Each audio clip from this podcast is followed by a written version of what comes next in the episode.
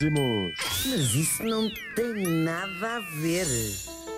Pois é, filhos, olha, cada vez mais a realidade se parece com a ficção científica. Por exemplo, olha, Então. conseguiu-se agora, é verdade, em pouco mais de seis meses, desenvolver uma vacina para uma pandemia, clonam-se animais e pessoas e até já se conseguem fazer batatas fritas com sabor a bacon. Hum.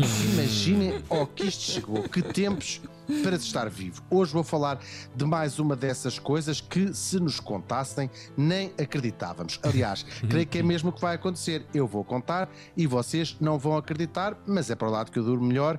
A realidade não Ai, ai, necessita ai. da vossa aprovação, nem eu. Vamos então ao meu lugar preferido, o espaço. Preciso de espaço, e, aliás, a forma como eu acabo todas as minhas relações. Ora, para além das já planeadas viagens à Lua e a Marte, os cientistas, a NASA e outras agências também, sonham agora com outras paragens mais distantes, nomeadamente e ainda sem uma data realista, claro, visitar o sistema estelar mais próximo do nosso, que se chama Alpha Centauri. O projeto já tem nome e tudo, ainda que seja apenas conceptual, chama-se muito apropriadamente Projeto Long Shot. Ora, Alpha Centauri fica a uns meros 4,37 anos-luz da Terra. Isto dá um número indizível de quilómetros, mas eu vou dar um exemplo. O Sol está a 8 minutos de luz da Terra, ou seja, a luz demora 8 minutos a cá chegar. De Alpha Centauri, a luz demora 4,37 anos. Ora, como a velocidade da luz é, por assim dizer, o limite de velocidade do universo, nada é mais rápido que a luz. Qualquer veículo que construíssemos demoraria muito mais do que isso. As contas estão feitas a 4,5% da velocidade da luz, ou seja, cerca de 13 mil km hora, o que já é tecnologicamente possível. Esta viagem demoraria 100 anos. Para além de outros desafios técnicos, como por exemplo o combustível, uma missão tripulada teria outro desafio, naturalmente, que é a esperança de vida das pessoas, não é? Pois, ora, mesmo claro. que os Claro, astronautas sim. fossem ali com 20 anos, entre ir e voltar, estariam a roçar os 220. Portanto, ou se manda a. Parecendo que não. É difícil, Exato. fica Não, é- difícil, fica. Exatamente, portanto, ou se mandava a Cher ou se pensava noutra alternativa.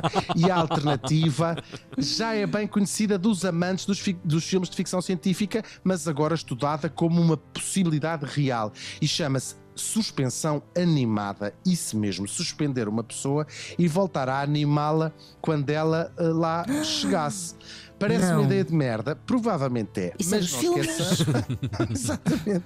Mas não esqueçamos que todos os grandes avanços científicos começaram sempre com uma ideia de merda. Ou até a vida de alguns de nós, que começou com o casamento dos nossos pais. Foi, por exemplo, o meu caso. Mas a verdade é que a NASA e também a Agência Espacial Europeia já têm equipas a estudar esta hipótese, não de congelar pessoas, isso ainda é só nos filmes, mas de mantê-las num estado chamado torpor, semelhante à hibernação de alguns animais. Isto teria enormes vantagens nas viagens espaciais, mesmo as mais curtas, por exemplo, só a, a Marte. Ou seja, um- um- viagens de semanas ou de meses. Quais são as vantagens? Para além do espaço que se poupa, e isto é importante, parece-me uma brincadeira, mas é verdade: o, o tamanho aumenta o peso, o peso aumenta a necessidade de combustível. Acabavam também as grandes preocupações destas missões, que são a comida, a água, e pouparia também a saúde dos astronautas. O desgaste psicológico, e há cada vez mais estudos sobre isto, por estar fechado num espaço pequeno, não é? Ah, e o enorme desgaste físico causado pela falta de gravidade, que pode mesmo ter bastante gravidade, ou seja, é a perda de densidade muscular e óssea e as Claro. enormes radiações cósmicas a que eles estão sujeitos e que fazem danos que muitos deles ainda não, se- não estão completamente estudados. Tudo isto poderia ser evitado no tal estado de hibernação.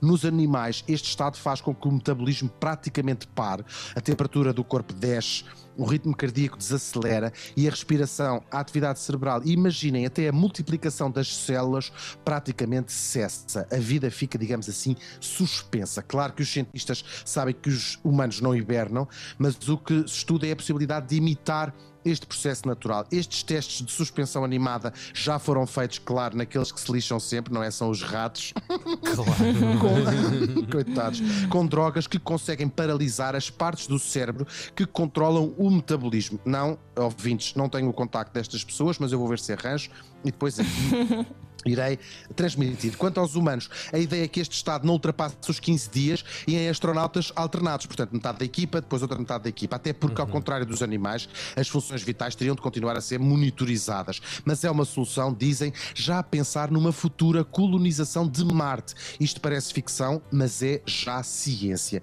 O que ainda é ficção é conseguir, com a suspensão animada, travar o envelhecimento, portanto, não serve para a tal viagem de 100 anos até Alpha Centauri, porque eles, coitadinhos, morriam pelo caminho. A solução aqui seria mesmo a congelação, mas isso ainda está muito longe de ser uma realidade. O que também é irreal são umas bolachas que, olha, A, são de está. Chocolate, B, têm recheio de chocolate e C, são banhadas a chocolate. Eu não apanhei o nome. E não chega.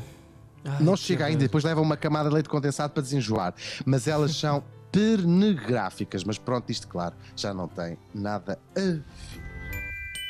Mas isso não tem nada Suspensão a ver. animada.